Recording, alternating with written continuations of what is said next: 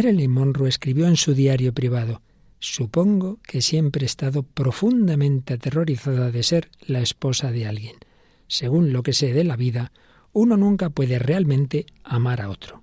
Seguimos hablando de la revolución sexual. ¿Nos acompañas?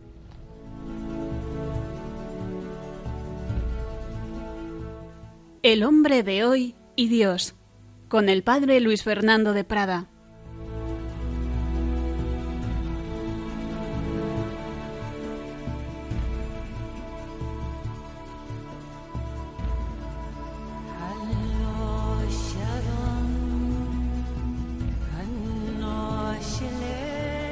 Un cordialísimo saludo, muy querida familia de Radio María. Aquí estamos una semana más en el Hombre de Dios, Radio María España, pero no solo para España, sino para tantas naciones hermanas que compartís con nosotros esta reflexión desde el corazón del hombre contemporáneo al Padre Celestial, a Dios nuestro Señor.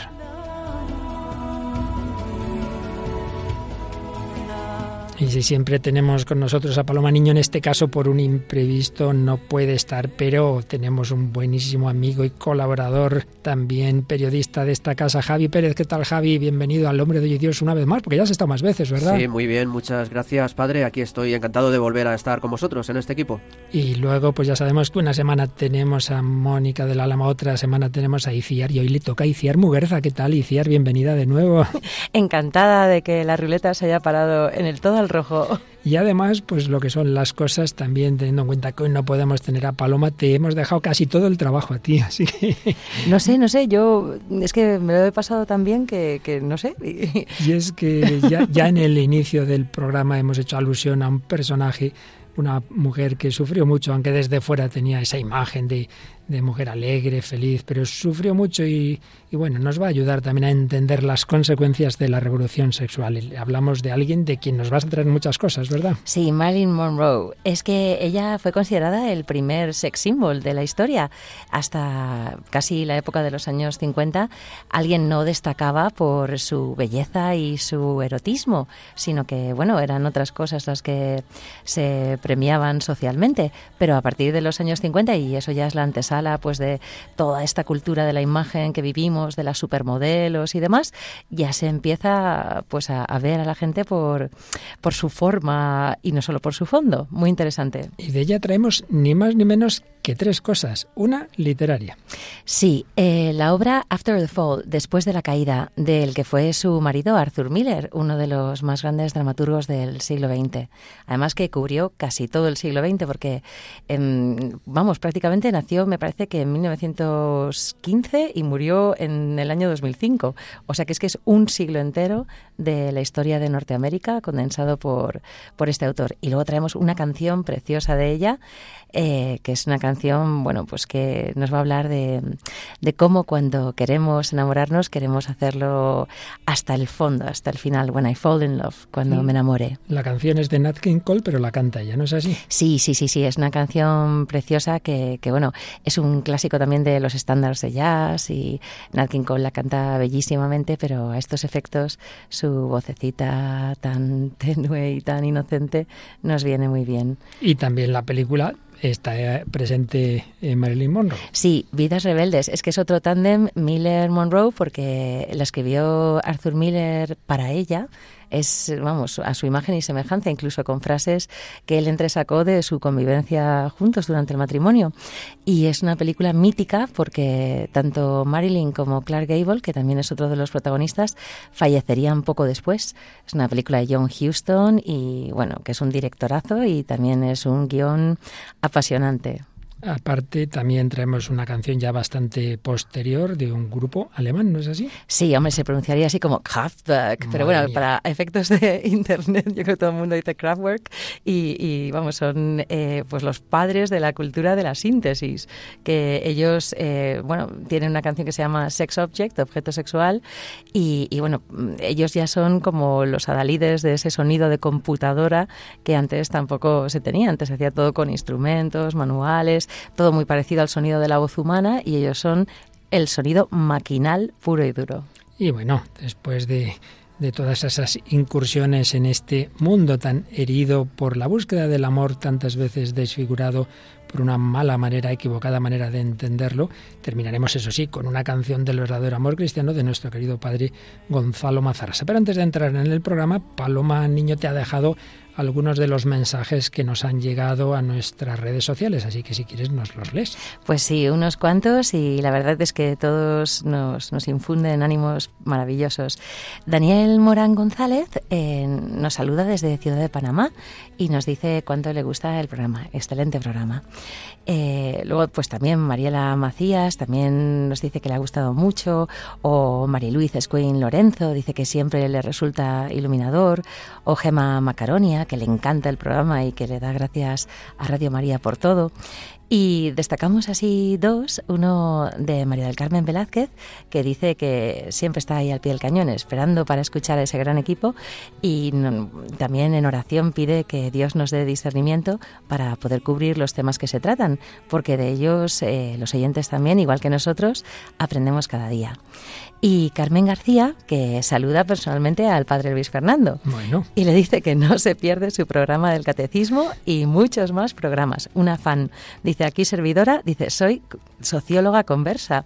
Aunque fui bautizada desde el nacimiento, me alejé de la iglesia. O sea que también un testimonio muy bonito. Radio María me ha ayudado mucho y lo sigue haciendo desde que experimenté mi verdadera conversión el año pasado. Un saludo desde Toronto. No me pierdo ningún programa vuestro. Qué barbaridad. Panamá, Canadá, eh, otras naciones, Nicaragua, Bolivia, constantemente recibimos mensajes. Y fíjate, dice lo de socióloga conversa, ¿sabes por qué? Porque estamos siguiendo el libro de Gabriele Cuby, que es una socióloga conversa, sí, solo que ella es, es alemana. Pues vamos adelante, seguimos, seguimos aprovechando esta obra de Gabriele Cuby, La Revolución Sexual Global, que estamos haciendo pues viendo esa como marco para entender más este, esta reflexión nuestra sobre los pecados capitales, cómo se unen soberbia y lujuria en esa revolución sexual cuyos hitos nos va describiendo Gabriel Cubi. Seguimos con ello, entrando ya en este programa 335 del hombre de hoy y Dios.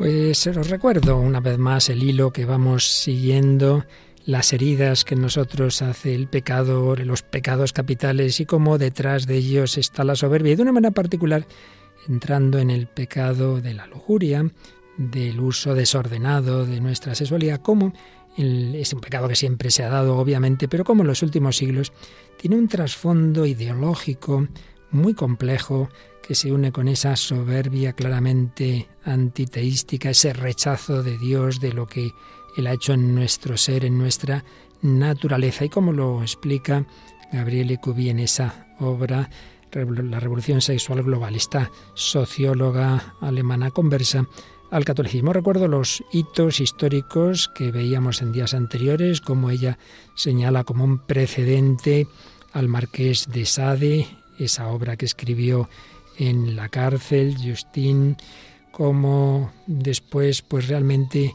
son muchísimos los pensadores desde muy distintos campos que cada uno desde una perspectiva van confluyendo como diversos afluentes a lo que va a ser ese océano hoy día de todo un cambio cultural impresionante en este campo sexual, el maltusianismo, hay que reducir la población mundial, la eugenesia, quitar de en medio a lo que se consideran personas no válidas, los intereses dominantes de ricos, de poderosos, que quieren quitarse de en medio determinadas poblaciones, e ideas filosóficas revolucionarias, muy especialmente el marxismo, y luego pues todo lo que será el movimiento feminista siempre, ya decíamos el día pasado, no en tanto en cuanto reivindicación justísima de igualdad de derechos, sino desde esta perspectiva revolucionaria de el ataque al matrimonio, a la maternidad, etcétera, etcétera.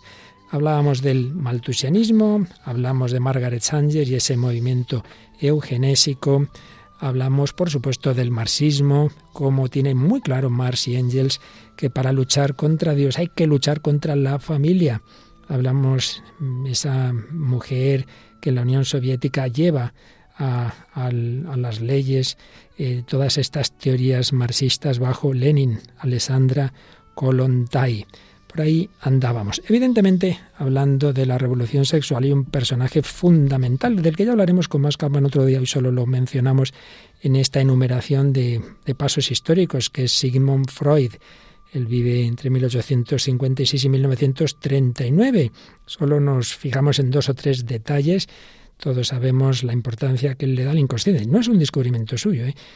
Hay muchos que no son conscientes, y valga la, el, uso de la palabra, de que esto con otras palabras estaba hasta en Aristóteles. Pero es indudable que Freud le da una grandísima importancia. Pues bien, para Freud el inconsciente gira en torno esas pulsiones fundamentalmente sexuales reprimidas, como el complejo de Edipo, la envidia del pene, el complejo de castración, unos deseos sexuales del niño que están ahí. Y pues lo que viene a decir es que la religión, la moral, la autoridad de los padres están enraizadas en el super yo y ejercen un poder represivo sobre la persona. Y que lo que hay que hacer es llegar a un yo liberado donde las necesidades del ello eh, sean satisfechas sin culpa. Para Freud, que era judío, pero que realmente era ateo, la religión era un pensamiento infantil, ilusorio, una proyección que cumple importantes funciones en la psique humana, la fantasía de la seguridad y la protección, un mayor sentido de la vida, el control moral, pero en definitiva como obsesiones neuróticas eh, de una persona que no quería crecer. Un discípulo suyo, Jung, podríamos hablar de él, en este terreno nos afecta menos, simplemente señalar que aunque tiene un planteamiento mucho más espiritual que Freud, no deja de estar en un marco esotérico del que hay que ser muy conscientes. Bien, Freud, un paso fundamental. También podríamos decir algo de Magnus Hirschfeld, es un hombre que era homosexual y que intentó superar la, lo que él veía como una contradicción entre su propia homosexualidad y la condena que había de esa tendencia y cómo, disolviendo la identidad de género. Por ello se le considera precursor de la ideología de género.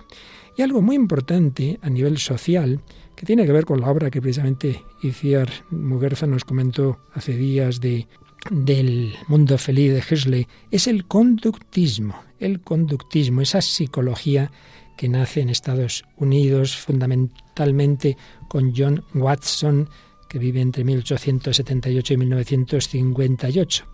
Publica su obra Conductismo en 1914. Pues bien, Watson consideraba a cada ser humano como un objeto maleable que podría ser condicionado por estímulos positivos y negativos. Y pretende sustituir el amor paterno y los criterios tradicionales de educación por el control científico de la conducta. Esto es lo que inspiró también Aldous Huxley para esa su obra Un mundo feliz. Bien, pues en esta línea del conductismo hay otro personaje, Edward Bernays, sobrino de Freud, por cierto, que fue uno de los primeros ingenieros sociales cómo hacer ingeniería social, cómo manipular a las masas. Es fundamental en ese terreno. Bernays era un ateo confeso y según una persona que le entrevistó, era plenamente consciente de que un mundo sin Dios rápidamente se sumiría en el caos social y por eso sostenía que la manipulación social mediante asesores de relaciones públicas estaba justificada con el fin de crear dioses hechos por los hombres que pudiesen imponer un control social sutil y evitar el desastre. Era necesario mover los hilos detrás de la escena para la salvación social. Otro conductista, Bernard Berelsol, desarrolló aún más las técnicas de manipulación de masas, estaba pues viendo las posibilidades de la radio, de la televisión, de las encuestas de opinión. Estaba al servicio de fundaciones muy potentes, como la Fundación Ford, la Fundación Rockefeller, y realmente era un genio en esa manipulación de las masas. Un autor que ya citamos el día pasado, contrario a todas estas ideas, Michael Jones señala, el objetivo de la secularización era la reducción de todos los imperativos de la vida a opiniones, es decir, no a la expresión de principios morales absolutos o a la ley divina. Una vez que tuvo lugar esa secularización, las personas que controlaban las opiniones controlaban el país. Si ya no hay principios intocables, todos son opiniones, y la opinión es manipulable desde esas técnicas que se desarrollaron mucho en esos momentos, pues bueno, ya sabemos lo que pasaría después con todos los ministerios de propaganda de todos los regímenes totalitarios. Y ahí nos iríamos a otro personaje fundamental en la revolución sexual, que es Wilhelm Reich. Bueno, pues de él hablamos en unos momentos.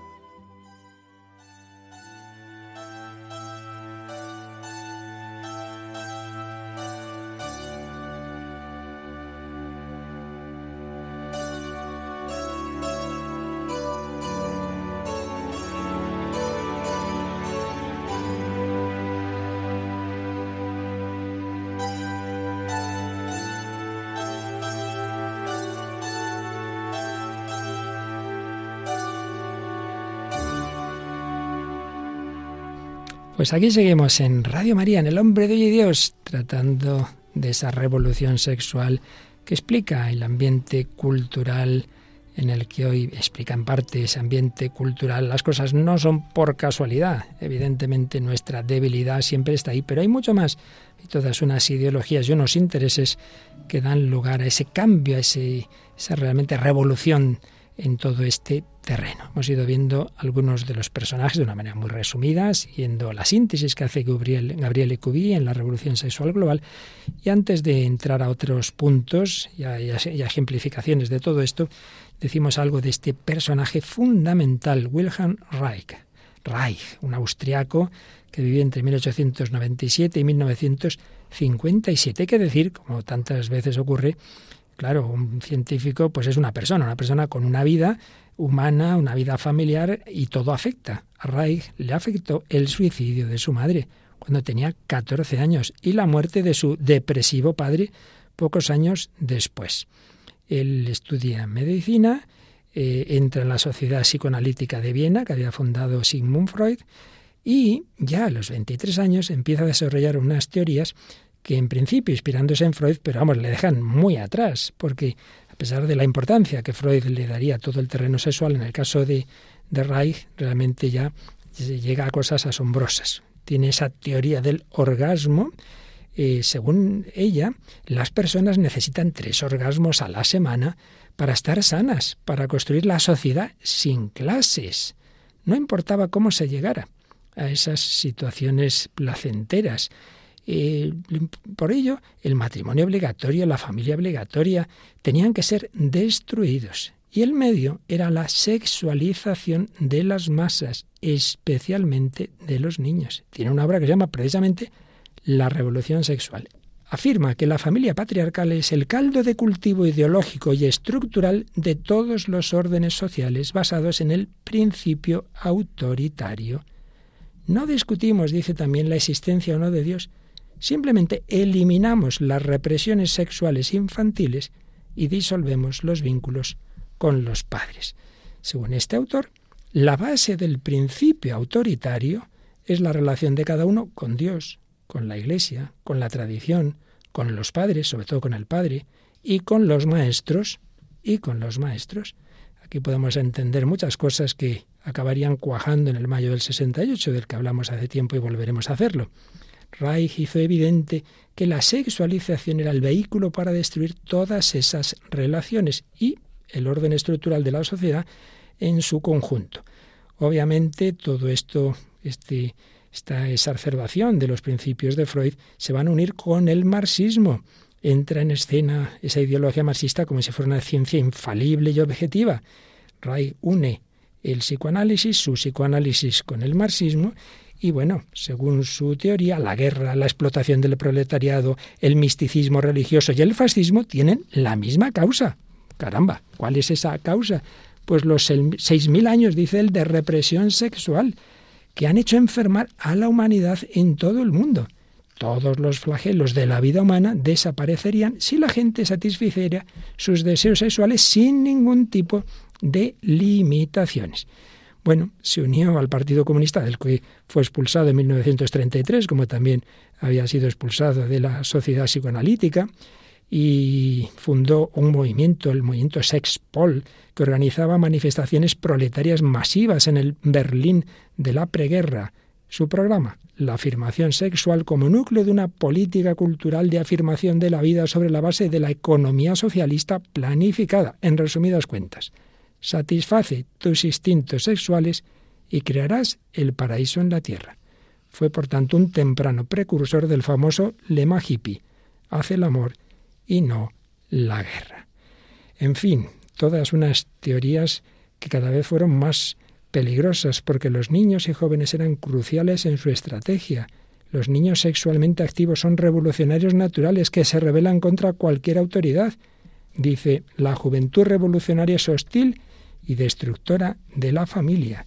Promovió la masturbación, las relaciones sexuales a partir de la pubertad, porque la represión es esencial para mantener el matrimonio obligatorio y la familia, así como para producir ciudadanos sumisos. El Estado clásico fomentaba la virtud, el Estado revolucionario debe fomentar el vicio.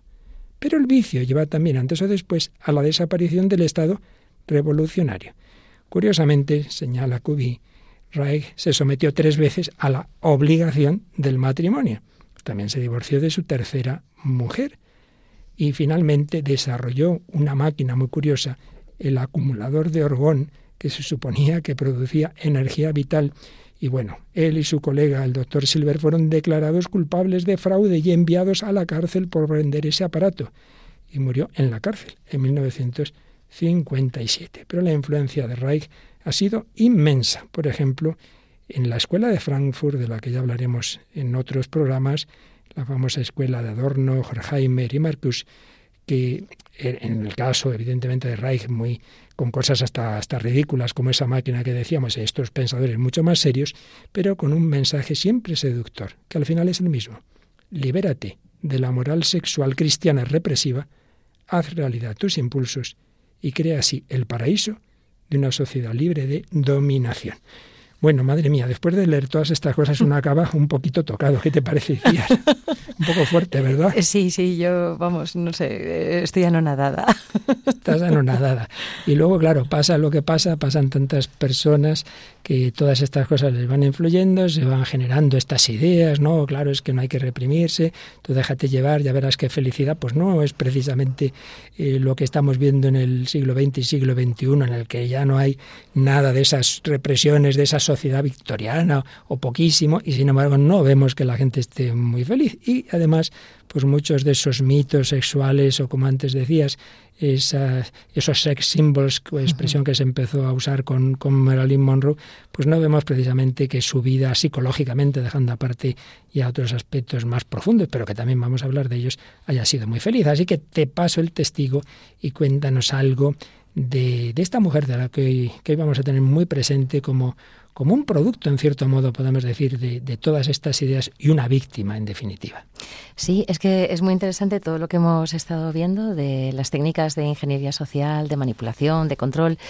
Eh, el crear ídolos, eh, el crear mitos, pues es algo que, que, que, ya se viene haciendo pues desde Persia, desde la Grecia clásica, eh, nos proyectamos sobre esos superhéroes o sobre eh, esas personas que socialmente destacan en algo. Y, claro, pues si en la Iliada o en la Odisea era pues el arte de la guerra o, el intelecto o pues la capacidad de estrategia, en el caso pues de, del Hollywood de la época de Marilyn Monroe, pues eh, a qué podía aspirar una mujer como ella, mal pagada, porque era una mujer mal pagada en la industria, eh, que no podía ni siquiera elegir sus papeles, porque ella tuvo un contrato leonino con, con 20th Century Fox y en ese contrato pues eh, se le obligaba a hacer un número de pequeños papeles al año. O sea, ella pues era una persona que pues le habían inculcado desde su madre y su tía cómo se podía ganar la vida gracias a su belleza. No empezó así, porque tuvo unos inicios devastadores. Eh, una madre ausente que además Mm, padecía crisis nerviosas consecutivas que pues hacían que mm, su hija estuviera al cuidado de personas cercanas, ya fueran amigas suyas o familiares.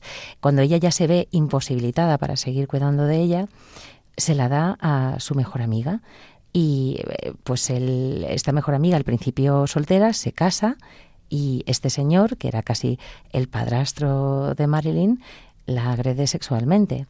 Pero es que luego eh, pues acaba yendo con, con, unos tíos que también provenían de la parte materna y los hijos de esta familia, uno de ellos también la viola con tan solo 12 años. Entonces, claro, ella, o sea, es curioso porque hasta su nombre, Norma Jean Baker, es una construcción. Norma por la actriz favorita de su madre, Jean por Jean Harlow, que también le gustaba mucho y que también le parecía a la madre un icono de belleza, y, bueno, pues Baker ni siquiera aparece el padre, porque Baker es el apellido de la madre, con lo cual es que ya en la vida de Marilyn, hasta en el nombre, hay proyección y hay ausencia. Y, y claro, ella mm, pues al principio empezó como, como una chica que solamente quería escapar de casa. Entonces tuvo un primer marido que era el vecino de al lado, cinco años mayor que ella. Se casó cuando ella tenía 16 y el vecino 21 que, es un hombre que luego eh, pues trabajó de policía, pero que al final de su vida escribiría dos semi-biografías sobre Marilyn, hablando de la época en la que él la había conocido aspirando a la felicidad. Y, este señor, pues, eh, eh, pues bueno, pues le había ofrecido una vida de ama de casa y ella trabajaba entonces en Radio Plane, que era una fábrica de munición de, guerra, porque América estaba ya luchando en la contienda de la Segunda Guerra Mundial. Y en 1944 vienen unos fotógrafos a la fábrica y la descubren. Ella se hace unas fotos con unas hélices, todavía pues con su pelo castaño, sus rizos naturales, y es portada de revista. Entonces, pues empiezan a hablar de su belleza icónica y ahí, pues la familia ve un pasaporte a, pues aspirar a una vida mejor. Y claro, cuando ella firma el contrato con la productora de cine, se le exige ser soltera.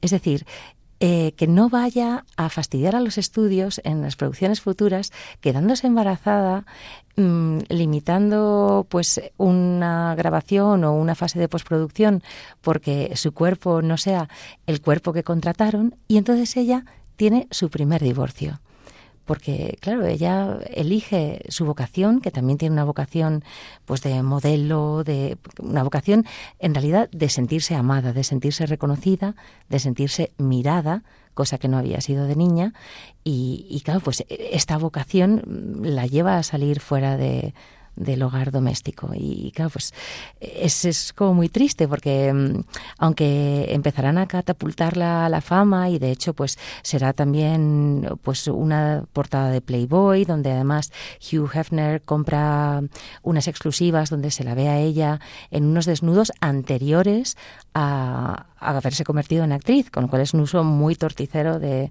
de sus imágenes. Está tendida de perfil sobre una sábana de raso mucho más castamente de lo que hoy en día vemos en, en, otros lugares, pero para la época era rupturista, para la época aquello era, vamos, anatema.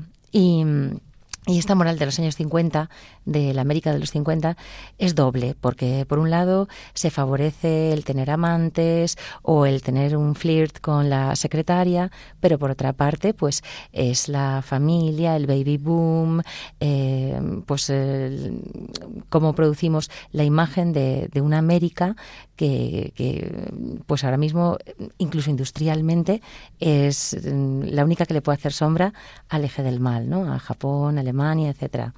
Y, bueno, pues ella, claro, a partir de ahí empieza a hacer un montón de películas. Eh, Billy Wilder le da también la oportunidad de hacer, pues, eh, La Tentación vive arriba. Empieza a hacer papeles y papeles y ella se va dando cuenta de que necesita estudiar. Entonces accede a una universidad nocturna, empieza a hacer literatura, empieza a estudiar ella también un poquito de cine, lo que le llevará a ser productora después, y da por fin, eh, gracias a un consejo de su amigo Truman Capote, con una actriz que la empieza a preparar. Esta actriz fallece y entonces la llevan al Actors Studio para que sea Lee Strasberg, que es el que preparó a Marlon Brando, el que bueno pues ha hecho actores tan potentes gracias a, a su método, al, método de Stanislavski, el método ruso, pues eh, basado un poco en, en, la emocionalidad. Y entonces ella se da cuenta de que si ella saca su verdad, si ella saca su dolor, si ella saca eh, pues el rechazo, el miedo al abandono, se está convirtiendo en una mejor actriz y bueno, pues eso es la catapulta ya del toda la fama y, bueno, pues eh, ella se va a casar con Arthur Miller, se va a casar con Joe DiMaggio, que es el, el, jugador de béisbol más famoso de América, que la controla muchísimo porque es un italiano celoso y que cuando filma esa famosa escena en la que se le levanta el vestido eh, por el aire de una trampilla, pues tiene una discusión con ella y plantea que la va a abandonar y, y, llegará a estar en los brazos de Bobby Kennedy y de John Fitzgerald Kennedy, que bueno, en unos brazos mm, muy poderosos llega ese famoso Mr. President, esa felicitación de cumpleaños que, que le hace pues escotadísima y borracha, y luego ya viene su declive con los barbitúricos y el alcohol, y hay que decir que dos abortos, uno durante bueno, pues el, el, rodaje de Con faldas y a lo loco, que no se sabe muy bien si ese hijo era o no de Tony Curtis, y eh, el otro eh, con Some Like It Hot, que también, pues, eh, claro, las dos le afectaron muchísimo, porque es que Mm, también ella tuvo una relación con Yves Montand. Bueno, ¿con, ¿con quién no estuvo? Ahora que hablabas de las tres parejas de, de Wilhelm Reich, de los tres matrimonios, tres es el número fatídico, tres matrimonios tuvo Arthur Miller, tres matrimonios tuvo Marilyn Monroe y luego innumerables relaciones paralelas. O sea que esto es, es un guirigay. fruto pues también de todas estas ideas y realidades y de no eh, tener un, un, planteamiento pues muy distinto sino dejarse llevar de lo que apetece incluso a nivel de agresividad como en esas violaciones que nos decías. Todo ello convirtieron a esta pobre mujer en ese objeto sexual que ella no quería, que ella, como toda persona humana, quería ser valorada, querida, apreciada, quería leer, quería estudiar, quería que se viera en ella no simplemente un cuerpo. Y sin embargo, es lo que aparece en, en el mundo de hoy y, por ejemplo, en esta canción que nos traes. Explícanos un poquito lo que vamos a escuchar. Sí, pues eh, Kraftwerk, como decíamos, es un grupo que surgió en los años 70, pero que luego se van a hacer muy famosos, eh, sobre todo pues a partir de la proyección de ese Berlín que tú contabas, ese Berlín un poco libertino, ese Berlín que, que ha sido el adalid europeo de la revolución a todos los niveles, la desinhibición, que también históricamente se entiende como, eh, pues bueno, como aquí fue el destape, ¿no? Después allí, después de la guerra, también había pues ese furor por vivir, ¿no? Entonces Kraftwerk pues recoge una música que está pensada también, eh, a ver, ellos no, no, no, lo van a plantear así, pero, pero sí que está pensada un poco para el consumo de drogas, o sea, está pensada para bailar, para consumir cocaína o éxtasis lo que sea, porque son unos ritmos muy trepidantes, muy eh, fabricados por, por, computadora para que eh, se pueda, eh, pues uno evadir, ¿no? En la pista de baile de, lo que está viviendo. Y, bueno, pues este, esta obra, eh, vamos a ver que dice sí, sí, no, no. Entonces es un tira y afloja de, de bueno, pues una persona que no quiere ser un objeto sexual, que quiere respeto y que ya ha tenido suficiente de ser cosificado.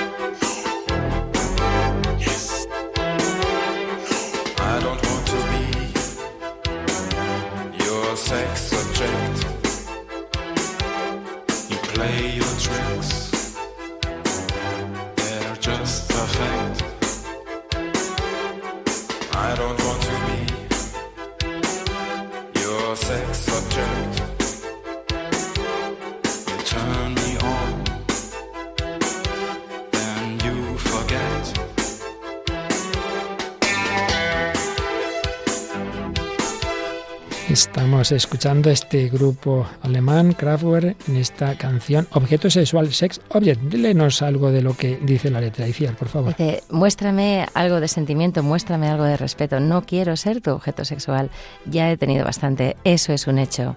Tú juega a tus jueguecitos, son perfectos, pero yo no quiero ser tu objeto sexual. Mm, Primero, pues me provocas y después me olvidas.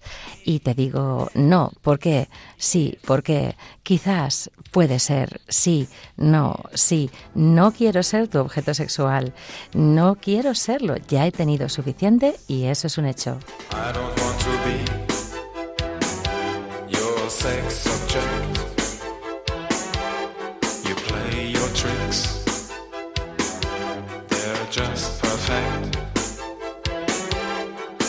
I don't want to be your sex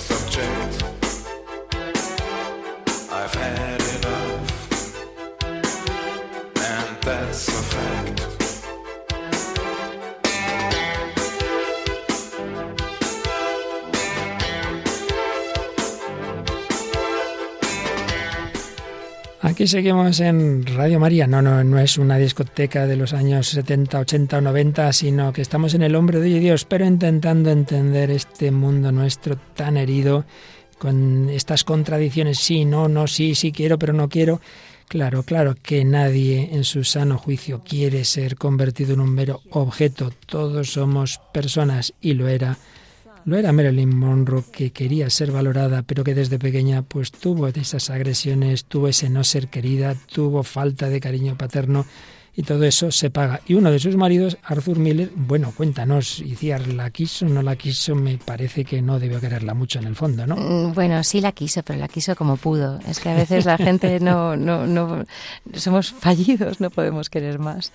Y, y bueno, pues, eh, a ver, Miller, pues es que era un autorazo, pero bueno, pues él eh, también tenía sus traumas. Él venía de una familia de judíos polacos, mm, pues emigrados a América, que habían tenido una fábrica textil, habían podido vivir en Manhattan estupendamente y que después del crack del 29 tuvieron que pues despedir a mm, prácticamente todo el mundo y vivir con un montón de estrechez y vivir en Brooklyn. Y bueno, pues eh, él, él vio lo que era ese descenso social, tuvo que trabajar en mil y una cosas, lo cual le fue muy útil después para su teatro, pero él trabajó en una fábrica de repuestos, en una gasolinera, bueno, y estaba pluriempleadísimo mientras estudiaba periodismo y mientras después hacía sus incursiones en el teatro y él, él, iba por los premios y él lo reconocía porque los premios significaban dinero. Entonces él era un escritor que, que necesitaba también eso. Y, y, bueno, pues a él le encantaba eh, el ser humano en todas sus facetas.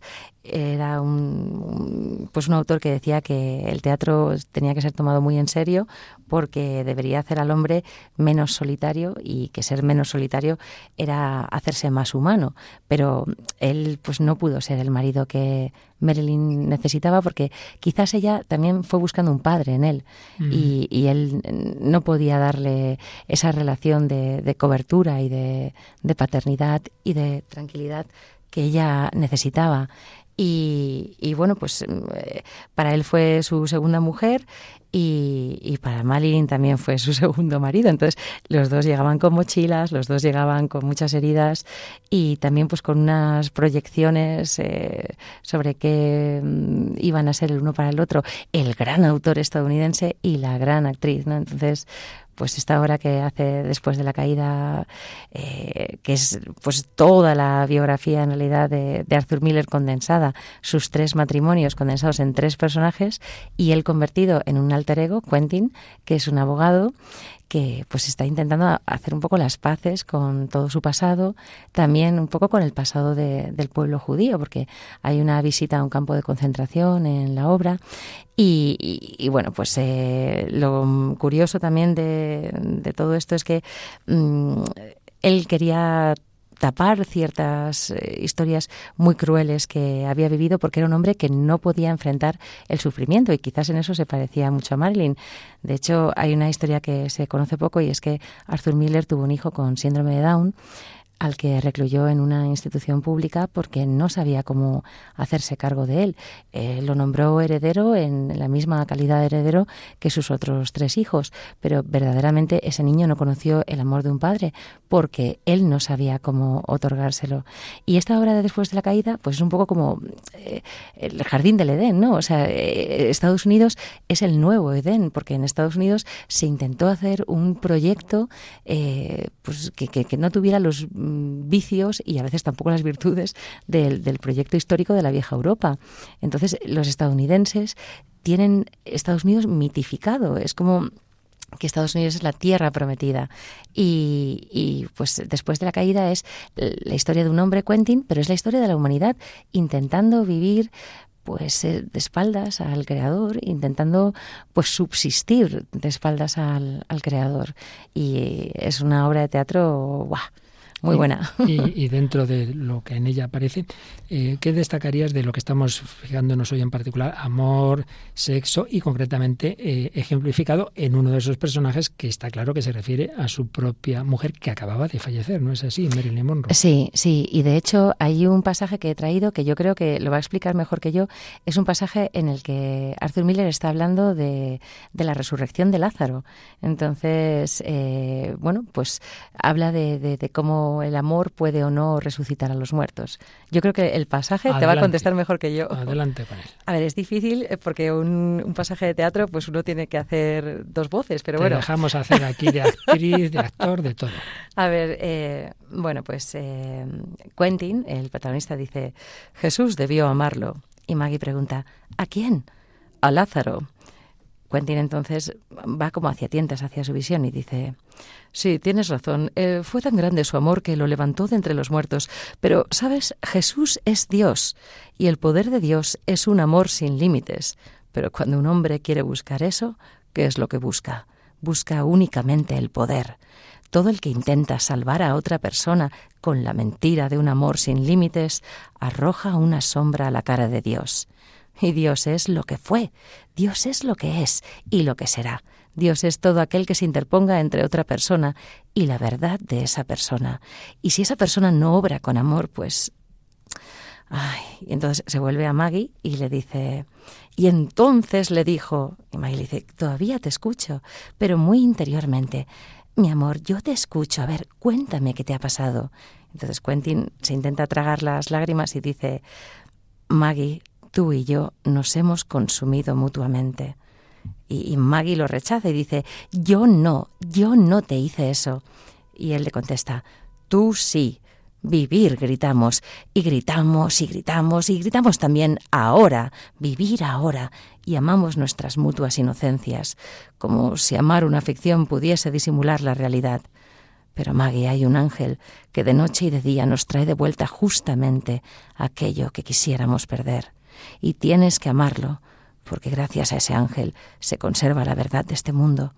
Tú ingieres esas píldoras porque quieres suicidarte, quieres cegarte, pero si pudieras tan solo decir yo he sido cruel, se abriría de par en par este cuarto que tanto nos amenaza. Madre mía, pues sí, sí, buen texto de esta obra de después de la caída de Arthur Miller, esa mujer que toma esas pastillas, evidentemente es lo que le pasó realmente a Marilyn Monroe, la cual buscaba el verdadero amor. Y es lo que vemos, y- o escuchamos, mejor dicho, en esta canción de Nat King Cole, cantada por ella, ¿no es así, Ciara? Sí, When I Fall in Love, cuando me enamore.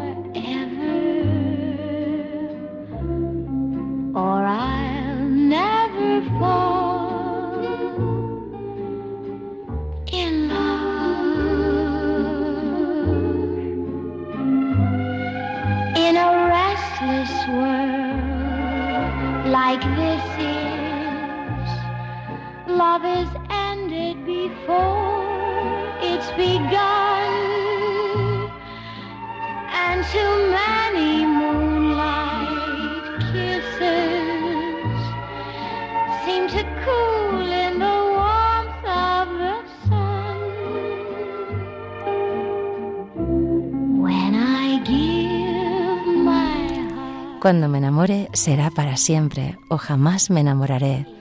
En un mundo cambiante como este, el amor se acaba antes de empezar y demasiados besos que se dan a la luz de la luna se derriten bajo el sol. Cuando dé mi corazón lo daré completamente o nunca daré mi corazón. Y en el momento en el que pueda sentir eso y que sienta que tú también, es cuando yo me enamoraré de ti.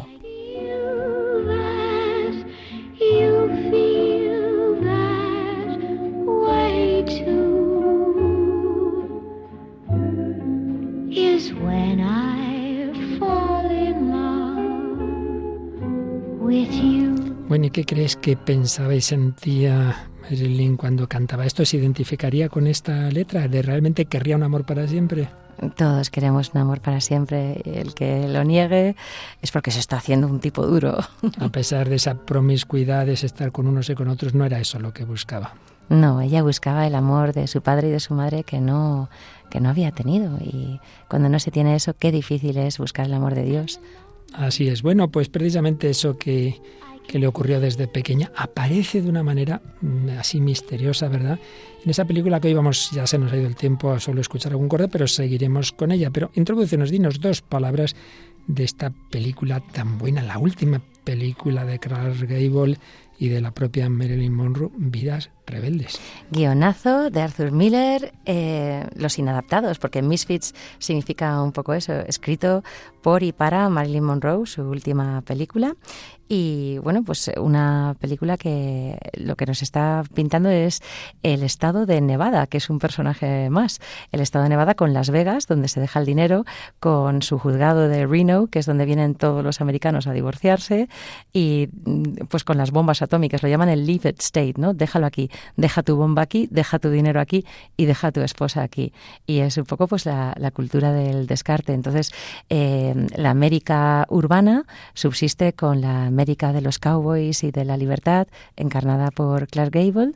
Luego hay un piloto también, que es Eli Balak, eh, que bueno, pues hablará un poco de cómo vuelven los veteranos desde la guerra.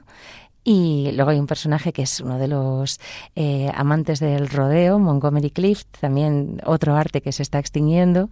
Y, estos personajes que harán todo lo posible para no percibir un salario y para no trabajar en una oficina son eh, los personajes con los que se va a encontrar una Marilyn Monroe que es pues un náufrago en busca de amor. Y el primer corte que escuchamos está con otra mujer mayor que ella, ¿verdad? Sí, que es un personaje delicioso de una mujer pues que se ha divorciado pero que mantiene buenas relaciones con su anterior marido y que lo único que quiere de la vida es tranquilidad, risas y amistad. Pues hemos unido ese diálogo entre las dos mujeres y luego uno con el personaje que interpreta a Clark Gable. Escuchamos. Bueno, ánimo. Hasta ahora nunca me había faltado, pero es muy triste la soledad. Estás libre. Ese problema bien puede resolverse. Mi problema es que nunca me dura la felicidad. Siempre condenada a estar sola. Desde pequeña. ¿Tendrías a tu madre? ¿Cómo se puede tener a alguien que está siempre ausente? Nos veíamos poco. A veces pasaba meses con sus enfermos. Demasiado tiempo para una niña. ¿Por qué está tan triste? Creo que no he conocido una mujer más triste que usted. Es el primer hombre que me dice eso. Siempre han dicho que soy muy alegre. Bueno, pues desde luego que se nota que está pensando en la real Marilyn Monroe, ¿verdad? Sí, sí, sí, así es. es que nunca me dura la felicidad, es que es una cosa tan Esa frase efímera. suya, puedo sentirme alegre, pero una cosa es la alegría y otra es la felicidad, ¿verdad? Y la soledad siempre, y el problema de origen, la falta de la madre, del padre que se arrastra toda la vida. Sí, eso lo dejaría ya plasmado en sus diarios, que son conmovedores. Yo animo a los oyentes a que les echen un vistazo. En Internet se pueden encontrar y, y son desgarradores, pero es que este corte es bárbaro. Pero si te parece, vamos a acabar escuchando otro en el que primero habla con Clark Gable y luego también con Montgomery Cliff y de nuevo aparece pues qué desea, qué es lo que busca, lo que realmente es el auténtico amor. ¿Tiene usted hijos? No, desgraciadamente no. Ah, Dicen que los hijos unen, pero a veces pienso, ¿qué ocurre cuando no es así? He conocido parejas que parecían ser muy felices y maridos que dejan sola a su mujer, que tiene que sufrir todas las angustias y cuidados por los hijos. Y eso es muy injusto, a mi entender. Así no hay felicidad posible. usted cree en el amor eterno, ¿verdad? No lo sé, pero debiera encontrarse el medio de que el amor se mantuviera siempre vivo. Los niños notan la diferencia. Yo siempre la noté. ¿No se siente usted demasiado solo? Oh, sí, de vez en cuando. Se me pasa yéndome de rodeo. Manejo muy bien el lazo. Sí, a veces me siento solo. Eh, No sé por qué hay días que necesito compañía. Eh, ¿No le ocurre a usted lo mismo? Sí. Lo suponía. Todos sentimos el miedo a la soledad. Sí, eso es verdad. No comprendo por qué no se ha casado, Gay. Porque quise a una mujer que no pudo transigir con mi vida vagabunda. Como la de todos los vaqueros. Y me dejó por un comerciante. No hubo solución. No. Todo se derrumbó y no hubo manera de reconstruirlo. Era imposible. Todo tiene un final. Eso es lo que siempre me ha horrorizado. Pensar que todo termina. Lo que quería saber es lo que quiero que me diga. ¿De quién depende usted? ¿De quién? Puede que solo haya que adelantarse a los acontecimientos. Solo hay que esperar a que sucedan. Quizás no deberíamos recordar las promesas de nadie. Puede recordar las mías. Confío en usted, Roslyn. Creo que la quiero. No, no me conoce. Creo que la quiero, madre mía. En unos minutos, ¿qué de filosofía ha aparecido en estos cortes? Rápidamente, Iciar, ¿qué destacarías de lo que hemos escuchado estos diálogos? La libertad, es que eso está en toda la película, cómo se es libre verdaderamente. Estos personajes de los cowboys y demás, pues se sienten libres en un rodeo, se sienten libres atrapando a los Mustang, que son verdaderamente libres, esos caballos del desierto, pero luego son libres por no haberse atado a un matrimonio o a unos hijos, o dependen más bien del alcohol y de la adrenalina y de las emociones fuertes. ¿Es más libre el que no se compromete o el que sabe hacia dónde va? Es que es, es muy difícil. Es- esta película tiene, vamos, tantas vueltas. Tiene muchas, sí, sí. Y usted cree en el amor eterno. No sé, no sé quién no lo busca. Lo que pasa es que nos parece imposible, desde luego, desde los planteamientos habituales de este nuestro mundo, pues sí, muy difícil. Y todo acaba y no hay felicidad, pero nosotros sabemos que hay un amor verdadero, que hay un amor más grande, que hay un amor que si nos apoyamos en él, entonces también nuestras relaciones humanas, también el matrimonio, también padres e hijos pueden tener un fundamento para siempre. En esa esperanza terminamos. Ya sabéis que la primera etapa de cada uno de nuestros de nuestras reflexiones es en negativo, lo negativo, pero sabemos que todo termina en positivo si nos apoyamos en el verdadero amor de Jesucristo. No se trata de dignidad, sino de amor hasta el final. La verdadera libertad es el amor que siempre da, porque amor no es decir te quiero, sino en silencio llevar la cruz. Porque amor no es decir te quiero, es el sendero que abrió Jesús. Se habla de solidaridad, pero el amor va más allá. Se predica fraternidad, sin el amor es vanidad. Por amor yo todo lo creo, todo lo espero y he de alcanzar Por amor el mundo es pequeño y hasta los sueños son realidad. No se trata de imaginar qué es el amor, sino de amar.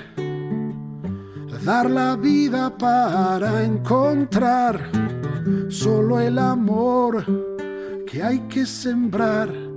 El amor es como un lucero que me ilumina en mi caminar. Por amor yo todo lo puedo, fuerza dará mi debilidad. El amor sabe perdonar, no una ni dos, mil veces más. Y se alegra con la verdad, no en el error. Eso es amar. El amor nació en un madero, de un pecho abierto de par en par. Por la lanza brotó el venero de agua que salta la eternidad. El amor nació en un madero y en el silencio de Navidad. Una virgen llevó en su seno todo el amor de la humanidad. El amor nació en un madero y hoy a tu puerta llamando está. Quiere ser el tu compañero, quiere contigo resucitar.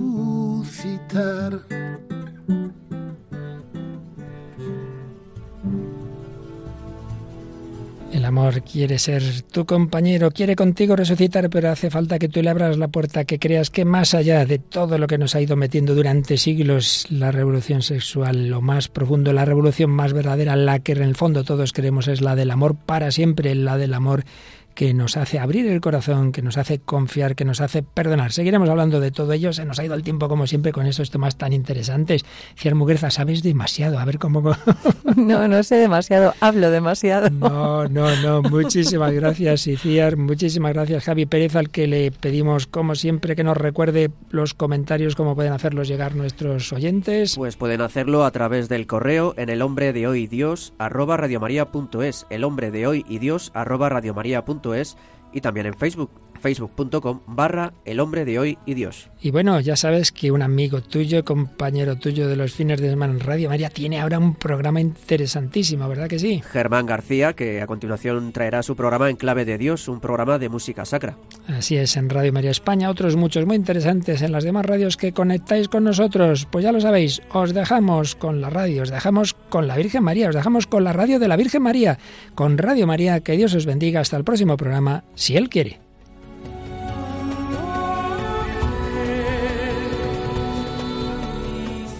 Así concluye El hombre de hoy y Dios, un programa dirigido en Radio María por el Padre Luis Fernando de Prada.